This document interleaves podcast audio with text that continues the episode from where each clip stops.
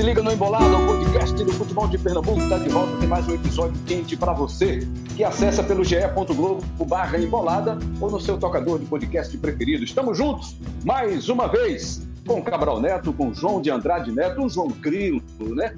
João Grilo, como é mais conhecido, o brilhante jornalista João de Andrade Neto. Vamos ter também a participação do Rafael Cabral, que é do GE. Globo, que está aí sempre ligado nas notícias do Náutico.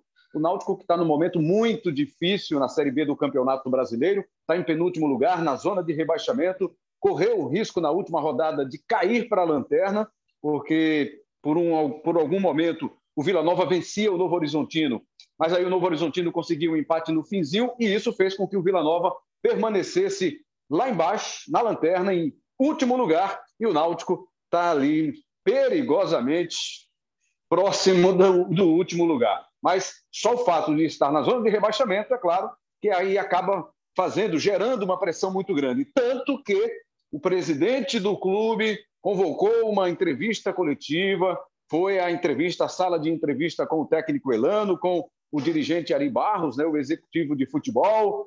E eu queria falar um pouco mais sobre isso, abordar um pouco mais esse tema, né, essa convocação do presidente Diógenes Braga para falar à imprensa, para admitir que tem problemas no clube, no time especialmente, mas cravou que o time do Náutico não cai para a Série C do Campeonato Brasileiro. Cabral Neto, quando ele faz isso, ele pode, óbvio que ele pode fazer isso, mas ele deve fazer isso, bancar que o time não cai de divisão. Tudo bem, Cabral Neto? Fala, Rembrandt. Um abraço para você, um abraço para o João, Rafael, todo mundo que está com a gente. Rembrandt, eu acho que, que mostra uma certa é, confiança, né? Acho que o, não, não teria sentido ele, é, começando o retorno, ter um discurso diferente. Eu acho que ele precisa mostrar confiança. Eu imagino que a essa altura do campeonato ele perceba que não há muito que se fazer. É, o Náutico não tem tanto tempo assim para treinar, para contratar, para reformular o seu elenco nesse, nesse instante.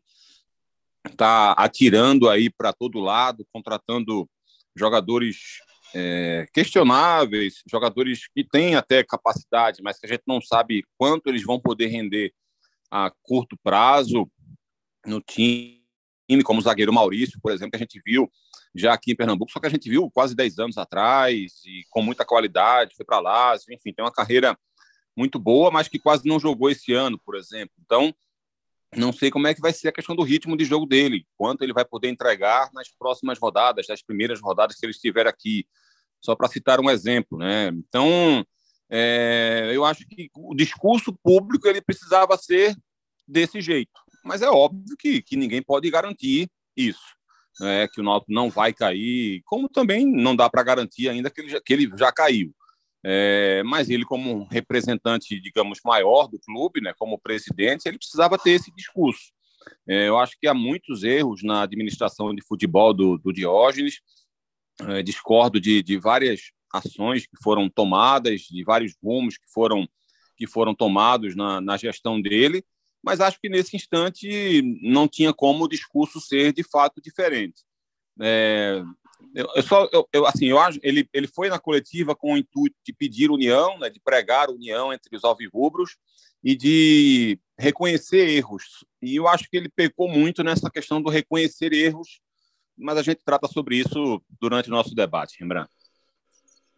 Tá combinado então, Cabral Neto. Aí a gente olha para a tabela de classificação, João de Andrade Neto, João Grilo. O Náutico tem 18 pontos, é o 19 colocado, e o primeiro time fora da zona de rebaixamento é exatamente o próximo adversário do Náutico, o Operário. O jogo será nesta sexta-feira. Estamos gravando numa terça-feira da semana do jogo do Náutico contra o Operário.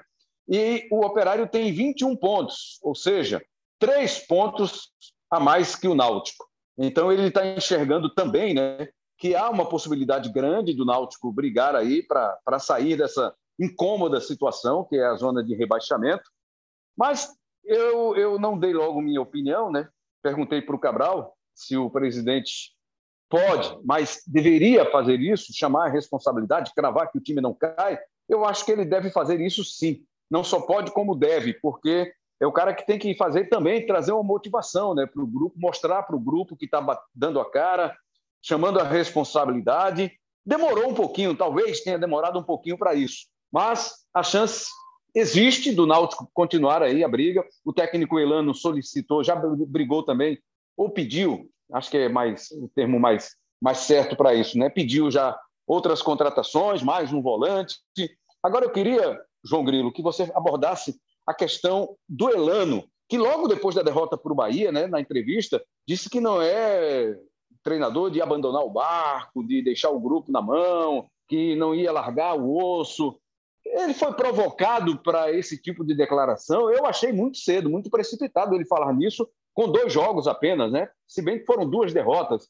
Mas eu imagino que ele tenha sido provocado a dar essa resposta, João. Tudo bem, João Grilo? Bem-vindo de novo. Fala, Rembrandt. Fala, Cabral. Fala, ouvinte do Embolada.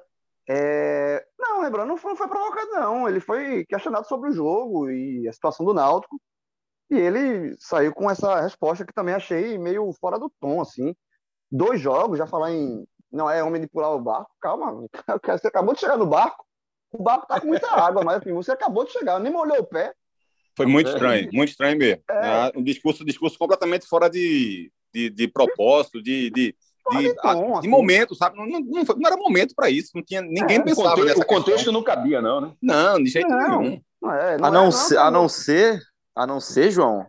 E aí, bem-vindo, Rafael Cabral. É, já saudando a todos aqui do Embolado, um abraço, Rebran Cabral e João. Beleza. A não ser que ele já tenha escutado no vestiário algo em relação a isso, né? Ah, é. Porque você, você chegar na entrevista coletiva sem ninguém lhe perguntar e mandar uma dessa realmente é muito estranho. Mas, mas João, você estava com a palavra aí.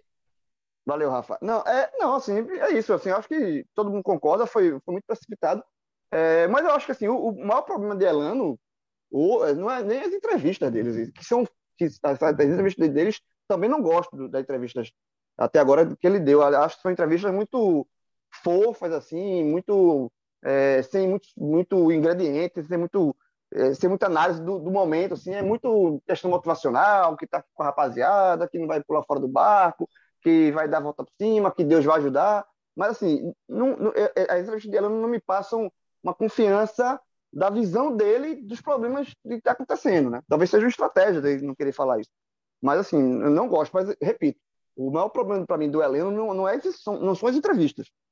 A entrevista talvez seja ruim para a gente, que a gente quer uma coisa mais para fazer uma matéria com mais subsídio, mas talvez não tenha. Mas eu acho que o maior problema do Elano, para mim, são até agora as escolhas que ele vem fazendo. Né?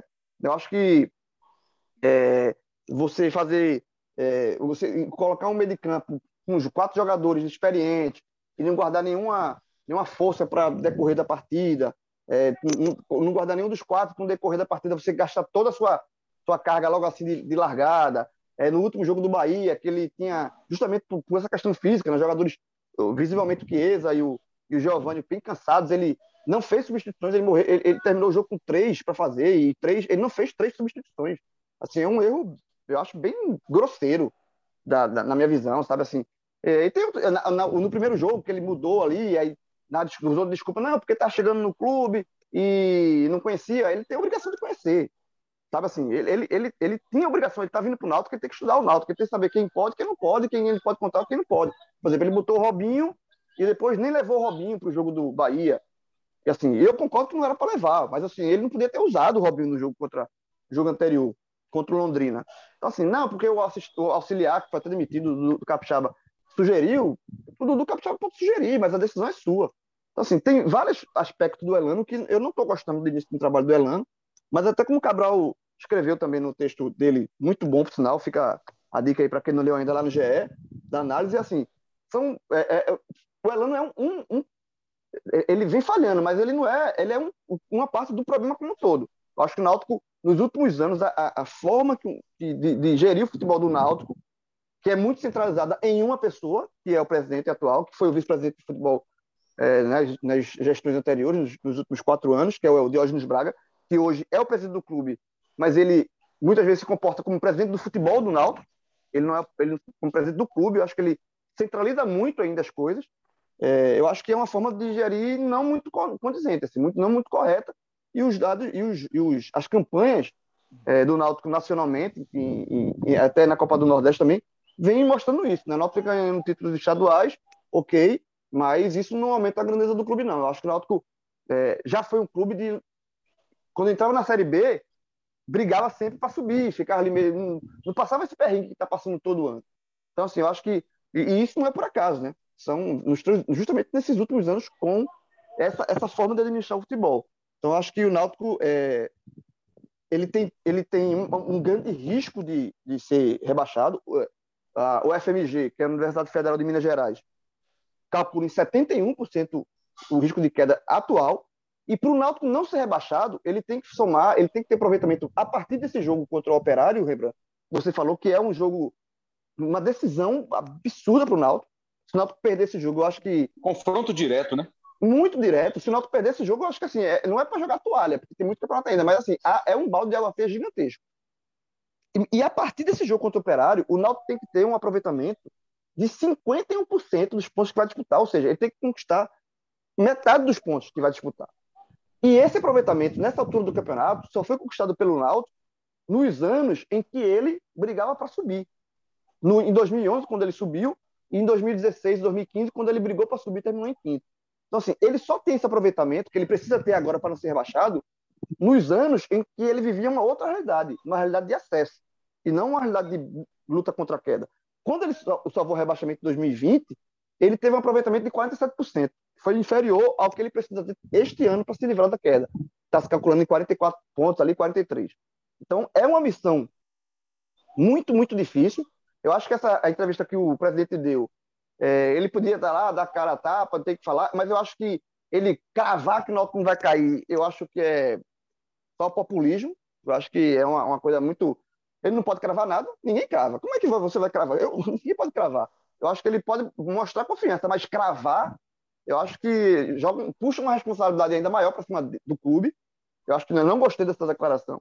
Tá? Eu gostei da, da, da presença dele ali para. Eu gostaria que ele assumisse mais erros, dissesse que de fato ia fazer, mas somente cravar por cravar, não achei populismo da parte do presidente. E eu acho que é isso, sabe? Eu acho que é um, é um desafio muito grande. O Náutico é sim um candidato ao rebaixamento é, tem muito risco de queda é, e é um clube que nacionalmente ele, ele, caso ele se mantenha, consiga se livrar, ele tem que repensar a forma de fazer futebol. E quando eu falo ele repensar, é o presidente. Que hoje o Náutico ele é muito centralizado numa pessoa. O Náutico parece que é um clube de uma pessoa, que é o Diógenes Braga. Eu acho que ele tem que mudar essa, essa visão, que é uma coisa, é uma lição que ele já devia ter aprendido em outras oportunidades, porque o Náutico já passou esse perrengue outras vezes, mas não aprendeu está na hora de aprender, né? Uma outra questão, Rembrandt, é, é sobre essa entrevista né, do, do Diógenes, é, que eu até me referi há pouco, né, de que, que eu queria entrar sobre esse assunto, que ele, ele tentou fazer um, um meia-culpa, assumir alguns erros, mas eu achei que essa questão do assumir os erros dele foi muito parecido como a gente vê vários treinadores quando o time perde um jogo e ele vai para a coletiva e ele começa dizendo o seguinte: o time perdeu e diz, olha, eu assumo toda a responsabilidade, é, os erros são meus, os jogadores não tiveram nada a ver com isso, é, eu estou aqui para dar minha cara a tapa, porque eu sou o comandante e quem errou fui eu. Tá, aí surge a primeira pergunta na coletiva. Treinador, é, aquela sua substituição no segundo tempo, o time caiu de rendimento, não estava indo bem, mas caiu de rendimento quando você trocou fulano por cicrano. Aí ele vai, não, mas espera aí, não foi bem assim, a gente fez isso por causa disso, por causa daquilo, porque estava tendo muito jogo apoiado naquele setor e fulano de tal entrou ali para poder cobrir. Ok, aí vem outra pergunta.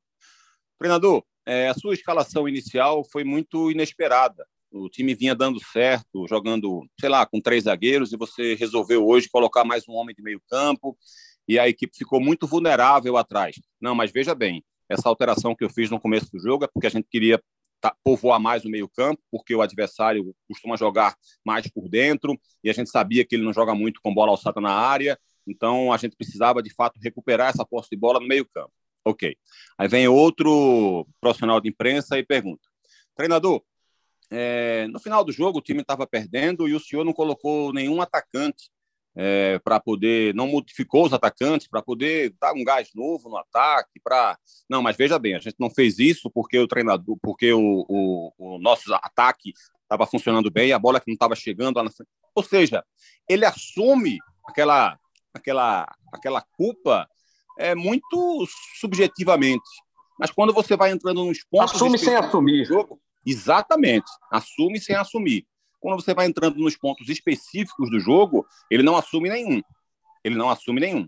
E às vezes até ainda costuma dizer, né? Mas se meu atacante tivesse feito aquele gol naquela chance que teve, se o meu zagueiro não tivesse saído errado naquele ou seja, ele assume de uma forma subjetiva, mas na hora vai dando uma tacadinha aqui, outra ali para pontuar quem ele acha que de fato são os culpados pela derrota para se eximir de culpa. E acho que o Diógenes fez um pouco disso, porque ele tentou assumir um erro e, de fato, o que a gente viu, o único erro que ele assumiu foi um erro de dois anos atrás.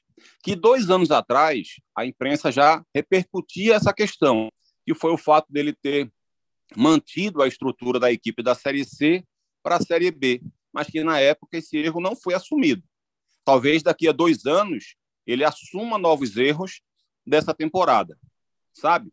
É, eu fiquei muito com esse pé atrás em relação à coletiva do, do Diógenes né, nesse ponto específico.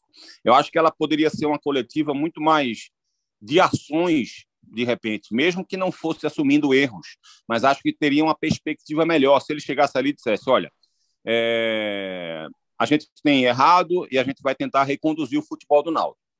Ari Barros não é mais o gerente de futebol, ele não está mais no clube, afastamos, vamos trocar fechamos com fulano de tal, fulano agora vai ser o nosso novo gerente, nosso novo supervisor, coordenador, diretor, enfim, qualquer coisa desse tipo. Contratamos um novo analista de desempenho que vai reforçar a nossa equipe para prospectar jogadores, não sei o que e tal.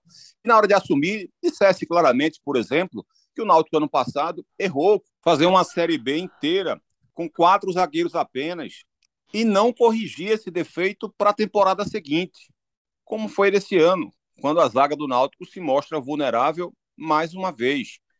Esse tipo de erro, apontar especificamente onde errou, seria muito mais produtivo. Dizer de repente que errou na escolha de um dos técnicos desses últimos anos, não precisava nem citar nomes, sabe? E que aprendeu com aquele erro na hora de contratar um novo técnico, a forma de, de perceber o que o elenco precisava, sabe? Ser mais direcionado e mostrar que aprendeu com aquilo e não foi o que ele fez.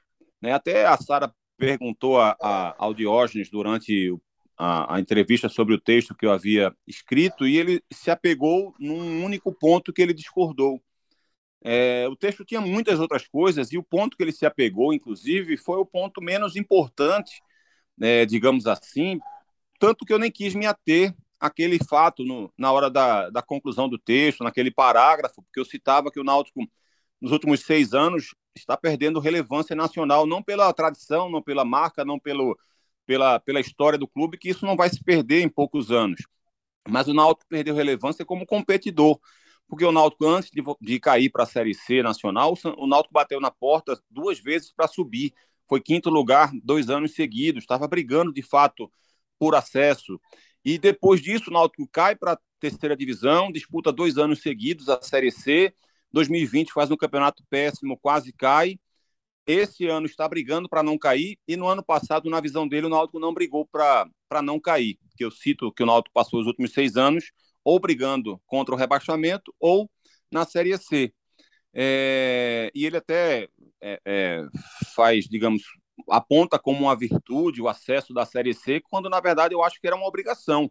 Era uma obrigação ter subido já no ano anterior e não conseguiu e ele aponta como uma virtude ter subido de, de, divisão na Série C, e eu não acho que isso esteja no padrão Clube Náutico Capibaribe. E nesse ponto específico do ano passado, é bom lembrar que o Náutico chegou na 11ª, 12ª rodada a ficar seis pontos à frente do quinto colocado. E na 27ª, 28ª rodada, o Náutico ficou a oito pontos do Z4. O Náutico, nas primeiras 14 rodadas, não perdeu nenhum jogo. Nas 14 rodadas seguintes, teve apenas uma vitória. Então, o Náutico, evidentemente, parou de pontuar. O que fez o Náutico não se aproximar tão perigosamente assim né, na pontuação, na pontuação do Z4 foi o começo da competição, o começo da Série B, porque depois ficou evidente para todo mundo que o Náutico jogava o pior futebol da Série B naquele instante, naquele recorte, até a volta de Hélio dos Anjos. Né? Um time que consegue apenas uma vitória em 14 rodadas, é evidente que esse time está caindo de rendimento assustadoramente. Abriu seis pontos do quinto, depois está oito pontos do Z4. Então era evidente a queda de rendimento do Náutico e talvez se o Hélio não tivesse voltado, talvez o, o final da Série B tivesse sido muito mais aperreada para o seu torcedor. Então, a, a, o texto que eu, que eu escrevi lá havia vários outros pontos que ele não entrou né, nesses, nesses méritos. Talvez ele discorde, talvez sim, é um direito que, que ele tem. Talvez ele tenha uma visão mais dentro do clube e uma visão mais de fora. Enfim, é, é, existem outras questões, mas ele não entrou especificamente nos outros pontos. Então, é talvez por concordar, respeito... Cabral.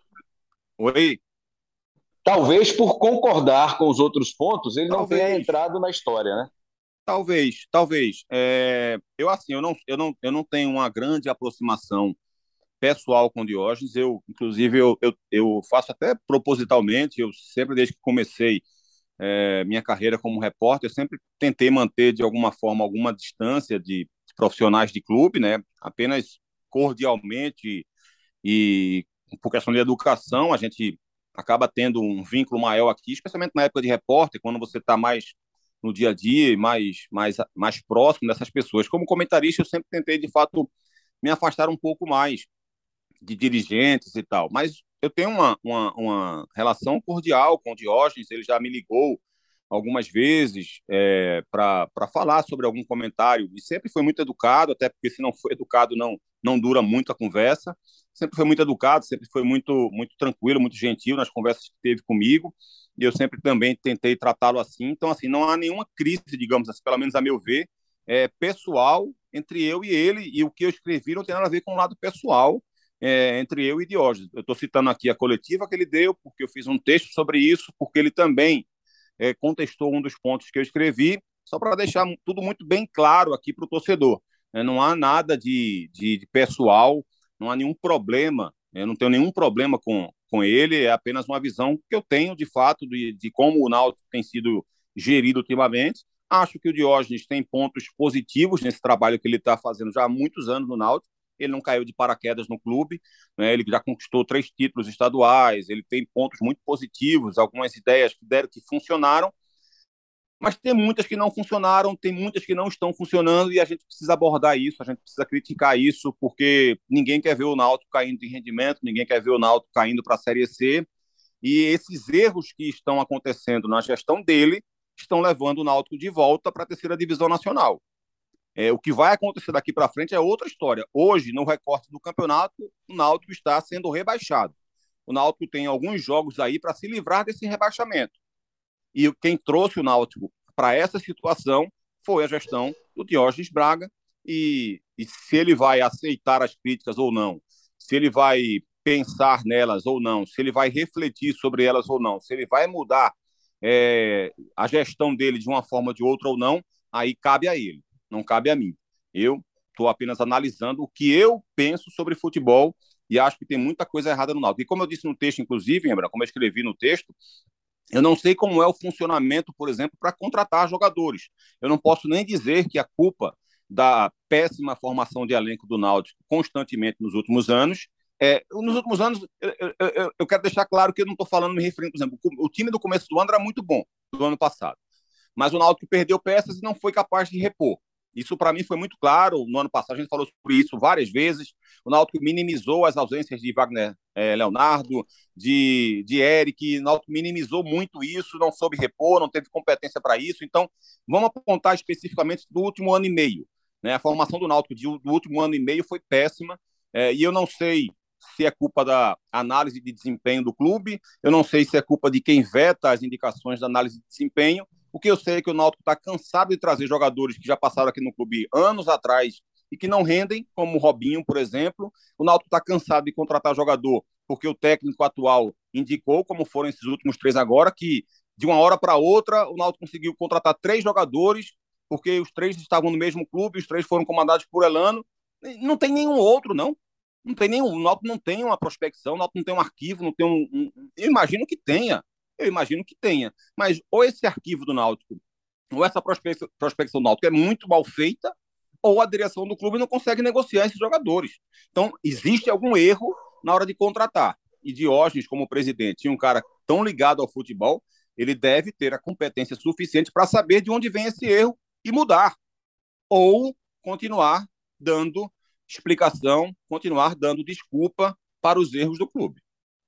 E o problema disso, né, muitas vezes é o técnico de repente não consegue fazer um trabalho mais longo e aí as indicações dele por uma por um motivo ou por outro motivo podem não ser é, agradáveis ao sucessor e aí os caras começam a perder espaço. Por exemplo, Rafael Cabral, você que tem acompanhado aí mais de perto esse trabalho no Náutico, né? O Elano com dois jogos, é, vimos há pouco, né? O Náutico estamos fazendo essa gravação, esse papo aqui numa terça-feira, e o Náutico joga na sexta contra o Operário. Já percebemos aqui mudança na lateral direita. Vitor Ferraz, imagino que tenha sido convencido pelo técnico Elano a ser o lateral direito. Thiago Enes está perdendo espaço. No meio da zaga, pelo que a gente observou, Rafael Cabral, amigos do Embolada. Wellington está voltando para jogar ao lado do João Paulo e o João Lucas permanece na esquerda. O meio de campo com Jobson com Souza e com Jean Carlos, Chiesa no ataque, Pedro Vitor de um lado, não sei se o Giovanni está tá poupado, porque ele saiu bem desgastado contra o Bahia, né?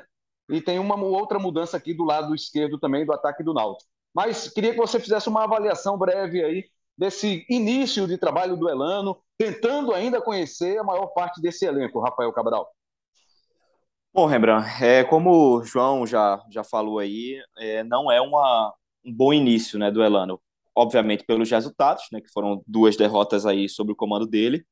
Nas entrevistas coletivas, que é onde a gente também afere, né, mede ali a, a temperatura, a, a, questão de conhecimento mesmo em relação ao elenco, a questão de leitura de jogo, também não tenho gostado, né, tenho achado, assim como o João, é, uma coletiva vazia, né, buscando explicações onde me parece que não existem. Na última, por exemplo, contra o Bahia, ele chegou a citar um dado que com ele não tomou gol de bola parada direta, ou seja, ele queria dizer que é, não tomou gol ainda de a bola ser alçada na área e o jogador fazer um gol direto de cabeça. Mas contra o Bahia, a bola foi alçada na área, o Náutico não conseguiu cortar e o, e o Ignácio fez o gol do Bahia. Então, assim, são são algumas circunstâncias que ele coloca como se fosse uma, uma espécie de, de meia-verdade. A verdade é que o Náutico tomou gol de bola parada. Né? Não interessa se a bola não foi cortada, não interessa se a zaga falhou, não interessa se foi, não, não foi uma jogada direta. O que importa é que mais. Oi, oi, Cabral. Eu tenho um livro, já, já, já tem alguns anos que esse, esse livro é um, um, sucesso mundial, se chama Os Números do Jogo. Uhum. É, eu indico, inclusive, a, a quem, quem gosta de, futebol, né, quem quer se especializar em alguns pontos, e esse livro é, é, é muito bom, é, tem, tem muita coisa boa do Chris Anderson e do David Shelley. É, e esse, esse é, livro, Os Números do Jogo, é, eles tentam desmistificar, por exemplo, a, a questão do escanteio, né? Que uhum. alguns treinadores começaram a usar o escanteio curto e todo mundo reclama e tal. E eles é, fizeram um levantamento gigantesco nos campeonatos ingleses, né?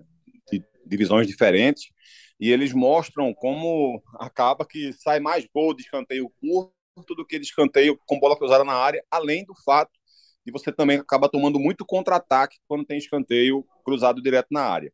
E esse livro, eles consideram gol de bola parada, gol de jogo aéreo, os três toques, os, os próximos três toques dados depois do escanteio. Né? Uhum. Então, é considerado como um gol de escanteio quando há três toques a mais na bola e essa bola entra. Então, um zagueiro pode, de repente, cortar, um outro jogador colocar de novo para dentro e a bola entrar e é considerado um gol de bola parada. O gol do Bahia foi assim. Uhum.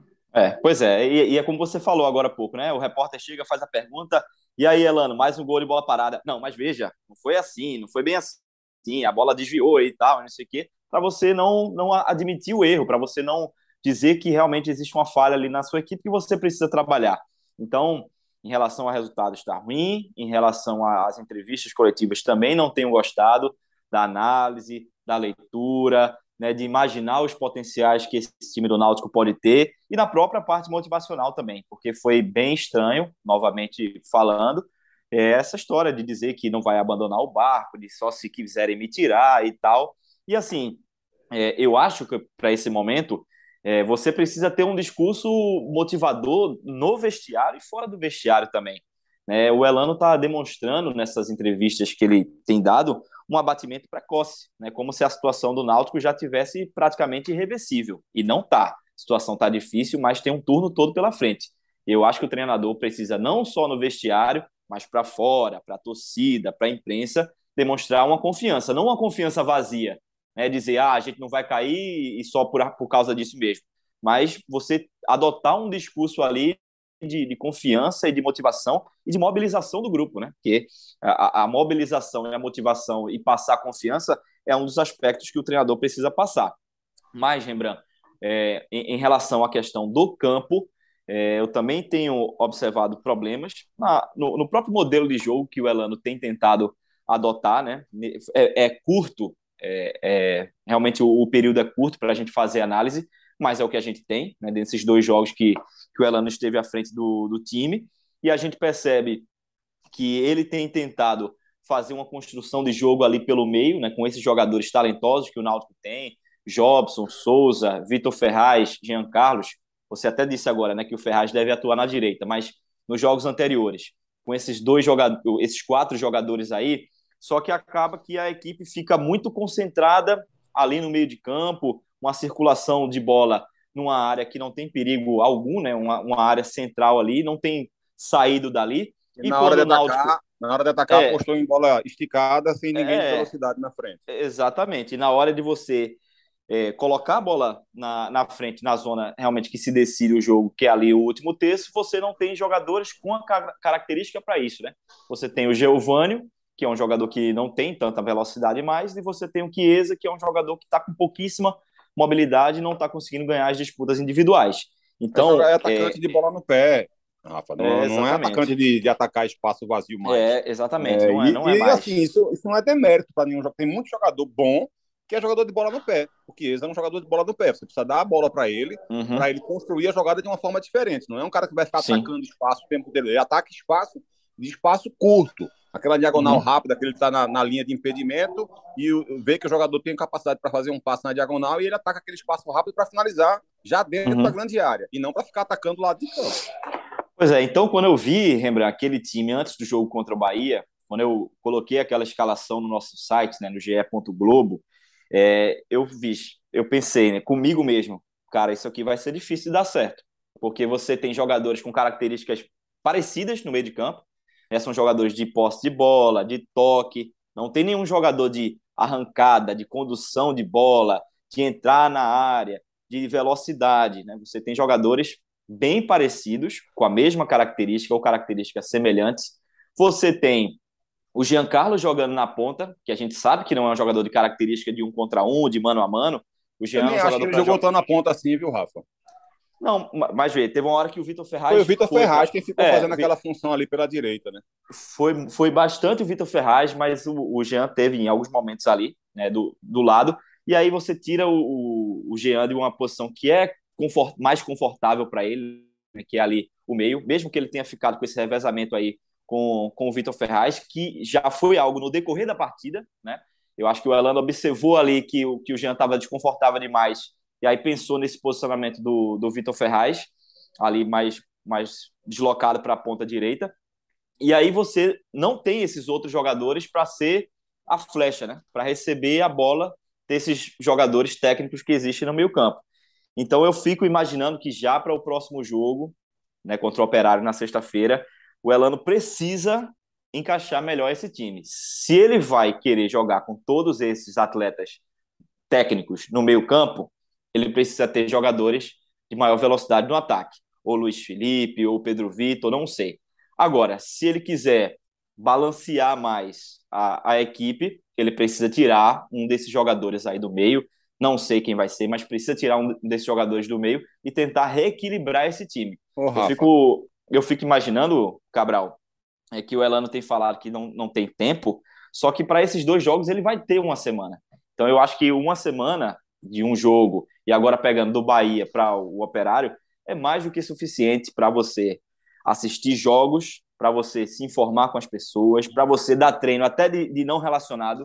Sabe, o treinador está chegando numa situação que o Náutico está na 19 colocação, né, que o Náutico está numa situação super complicada, então o cara tem que passar 24 horas ali. Tem que assistir todos os jogos do Náutico anteriores, tem que dar treino para não relacionado, tem que conversar com todo mundo da comissão técnica, tem que conversar com o técnico da base, tem que conversar com os jogadores e saber o que ele tem em mãos. Depois que ele fizer essa avaliação, aí ele coloca a melhor formação para esse jogo contra o Operário, que não é essa do jogo contra o Bahia.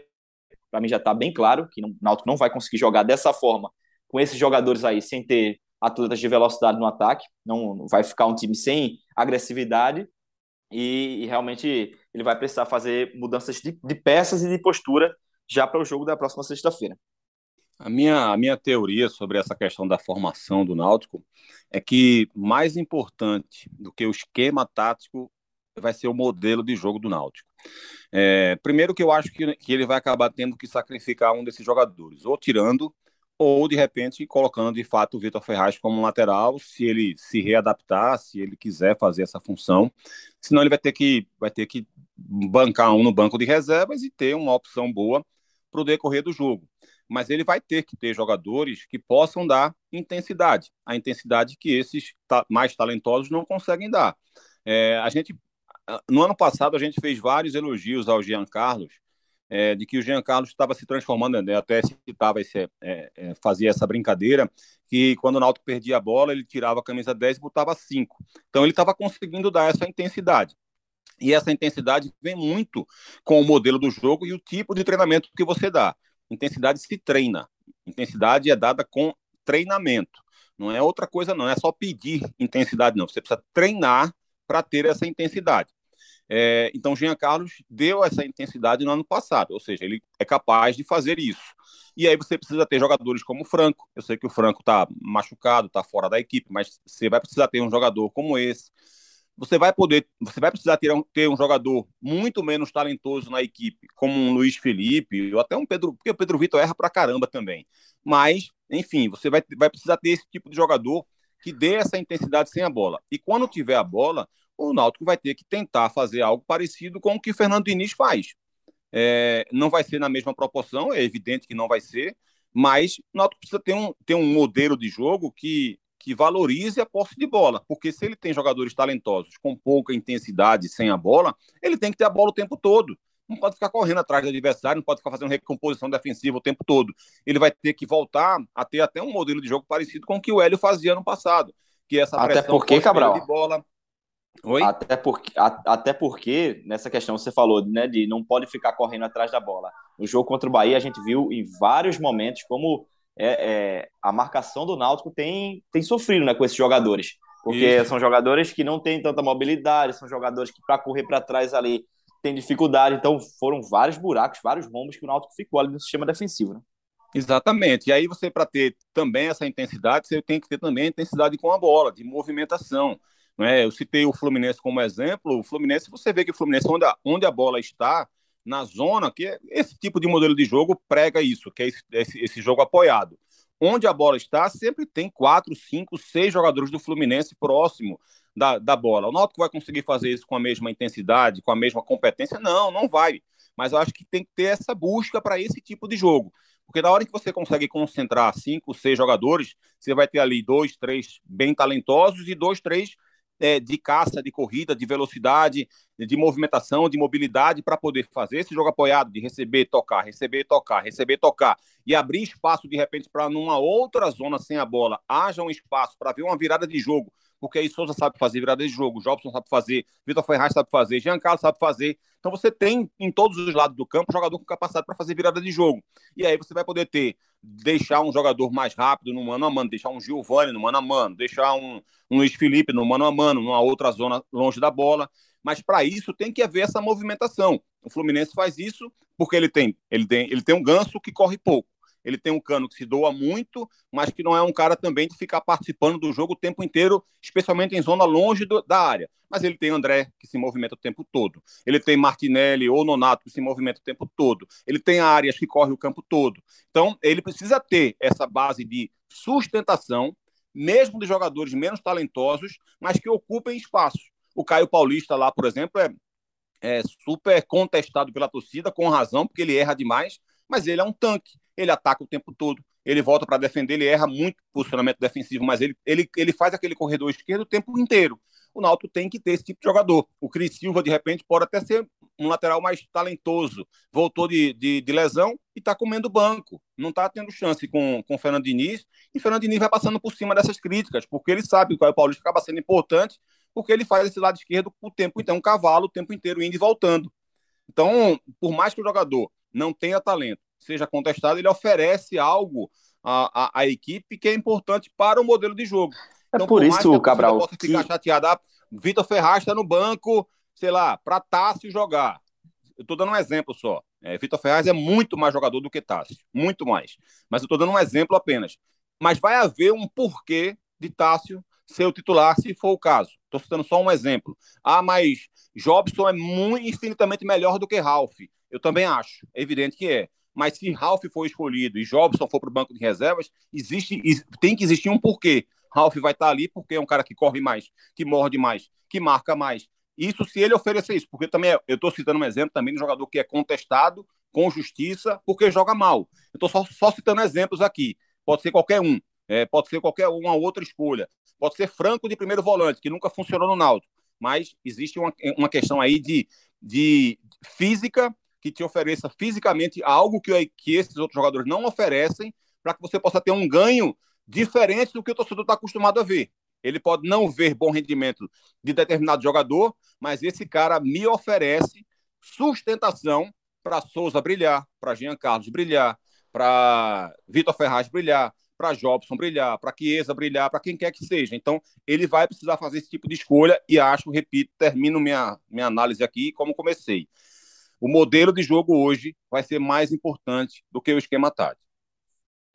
João de Andrade Neto Grilo, para a gente finalizar, Náutico tem essa sequência aí com o Operário, depois volta, recebe o time do CRB, e aí vem para mais dois jogos com um confronto direto, né? O Guarani lá em Campinas e o Vila Nova em casa são dois times que hoje estão na zona de rebaixamento. O Elano vai ter esse tempo né, de conhecimento, de análise, de paciência com o trabalho dele. Por quanto tempo mais, João de Andrade Neto? Rembrandt, veja só, o recorte de Alana são dois jogos, duas derrotas, mas o recorte maior, se você ampliar isso, né, de Roberto, é, o Náutico tem uma vitória em 11 jogos, 25 derrotas seguidas e uma vitória em 11 jogos. E, e como eu falei na minha primeira participação, é, ele vai ter que ter um aproveitamento daqui para frente de 51% para evitar a queda. Então, nesses quatro jogos aí, são 12 pontos. É, o, Elano tem que voltar aí depois desses 12, pelo menos com 6. Sabe assim? É, e, que, e que, porque como você falou, são, são todos eles são confrontos é, de times que estão próximos ali, né? O, o, Operário é um jogo de confronto muito direto, né? O CRB está um pouco mais à frente, mas Guarani e Vila também estão lá embaixo, estão na zona de rebaixamento junto com o Náutico. Então, assim, o Náutico, o, o Náutico é, não vai ganhar tudo. Muito difícil Náutico, a gente somar, ganhar 12 pontos, porque a gente está tá trabalhando aqui com a realidade. E a realidade do Náutico não mostra isso. Então, assim, talvez o jogo. É, é, ele, ele não pode perder pontos nos, jogos, nos confrontos diretos, é isso que eu quero dizer. Sabe assim, o, o, perder contra o Operário vai ser um balde de água fria gigantesco para as proteções do Náutico, porque você além da questão da matemática, que se torna ainda mais difícil, né? Porque aí esse 51% vai ter que ser um pouco mais, né? Já que você não fez esse, o papel de o, não sumou ponto logo no primeiro jogo, né? E vai ser um balde de também na questão moral, né? É, e, e, e, depois tem um CRB em casa. Então, eu acho que se assim, eu não sou é, eu não estou no Náutico, não estou dentro do Náutico, mas se o Náutico se comportar muito mal contra o Operário, perder o jogo, por exemplo, e jogar em casa para o CRB e perder de novo, quatro jogos com quatro derrotas é difícil segurar. Falando do Elano aí. Porque é, se, não, se não perder as duas próximas, Passam a ser sete derrotas em, em, nos, nos, últimos sete jogos e é, assim, é praticamente assim, um rebaixamento. Porque mostra que o time não tem realmente é, reação.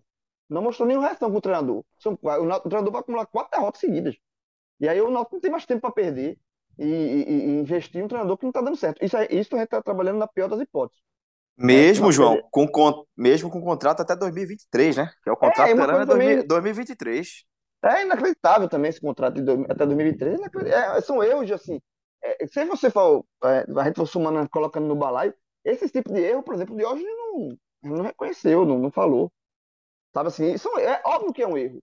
Por, e por que é um erro? Não, eu não estou falando que é um erro porque é o Elano em si. É porque é um treinador que tem uma carreira curta e você, num momento difícil do campeonato, você não pode fazer um contrato longo com um treinador que ainda não tem o currículo para tal. Assim, sabe, o, o, nenhum treinador. É e, e, numa negociação rápida, né, João? É, porque o nome, nem, o, nome, o nome inicial nem era Elano. Porque se tivesse sido Elano, desde o início, não, vai ser Elano, a gente tem convicção, já, tra já trabalhamos, já vimos e tal, mas o nome não era nem ele. Uma negociação rápida, você sair daí com um treinador que está no quarto clube da carreira, já com um contrato longo, complicado. Exatamente, não, faz sentido nenhum, assim, sabe assim. Porque, assim, um treinador que tem. Eu, eu acho que o perfil não era o perfil do Elano, para o trazer agora, nesse momento. O perfil. Acho que o Náutico precisa de um treinador com, precisa de um treinador com mais cancha. Mas é ok, contratou. Mas pegar esse treinador com, com um currículo ainda curto, é, para fazer um contrato tão longo, assim, é, todo treinador é, um, é, uma aposta, mas assim, esse, existem apostas e apostas. Assim, esse, essa do Holanda foi uma aposta muito mais, um tiro no escuro, porque o Holanda ainda não tem o que demonstrar para justificar um contrato tão longo. E que, um contrato longo desse que pode ser encerrado de forma curta, é, prévia, como você falei aqui. Eu acho que, eu acho que o Holanda não aguenta duas derrotas seguidas sendo a quarta derrota em casa. No caso, nesse, nesse cenário é, é, de hecatombe que eu estou falando aqui. É, aí o treinador que teria um contrato de um ano e meio pode cair com quatro jogos. Então, assim, mostra que o trabalho é muito mal feito. Não tem convicção. É um trabalho muito. É, divisão muito curta, de, divisão muito. É, enfim, de, de, de, centralizador, como eu já falei aqui. É, mas é isso. Então, nesses quatro jogos aí, Cabral, só para. Oh, desculpa, Rembrandt. Só para te passar, eu acho que o ideal aí é, é não perder pontos contra os times concorrentes diretos e vence, são três concorrentes diretos, vencer pelo menos dois desses três concorrentes diretos e empatar o outro. Seria, será, talvez seria desses 12, você soma 7. Né? Algo por aí, porque o ideal é 12 é de 12, mas não vai fazer. Não vai, não, vamos, vamos. Então, se, se ele somar 7 de 12, eu acho que é um saldo que sai, sai dessa, dessa sequência aí um saldo ok. Mas é, um, é algo difícil de ser conquistado, porque esse, esse recorte o Náutico não teve ainda no campeonato. Só para a gente finalizar, o Náutico estava precisando, né, quando fez essa mudança no comando técnico, de um treinador de soluções rápidas e práticas. Só que, aparentemente, não é o caso de Elano, que tem um contrato longo, né, de um ano e meio para o futebol brasileiro, é um contrato longo. Imagino que exista uma cláusula, né, uma cláusula que, que diga: olha, se não, não andar como a gente imagina, a gente vai rescindir e não vai ter que pagar o contrato completo. Será? Bom, isso ninguém sabe, isso normalmente não é revelado. Amigos, quero agradecer mais uma vez aí a participação de todos. Valeu, Cabral Neto. Valeu, Rembra. Um abraço para você, um abraço para João de Andrade Neto, Rafael Cabral e para todo mundo que esteve conosco aqui em mais um episódio do Embolada. Até o próximo.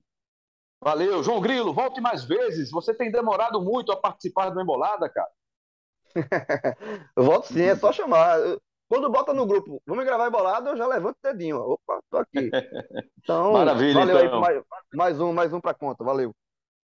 Abração. Rafael Cabral. Um abraço, amigo. Até a próxima. Valeu, Rembra. Tamo junto. Até a próxima. Satisfação e mais uma vez participar aqui do Embolada. Valeu.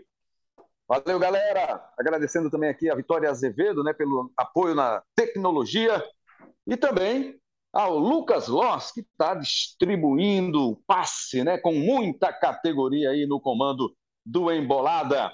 Ao Rafael Barros, que é o nosso coordenador de podcasts, e ao André Amaral, que é o nosso gerente de conteúdo dos podcasts do GE. Globo. Um grande abraço a todos. Acompanhe, estão lá todos os nossos episódios à sua disposição no ge.globo barra embolado, no seu tocador de podcast preferido. Valeu, até a próxima!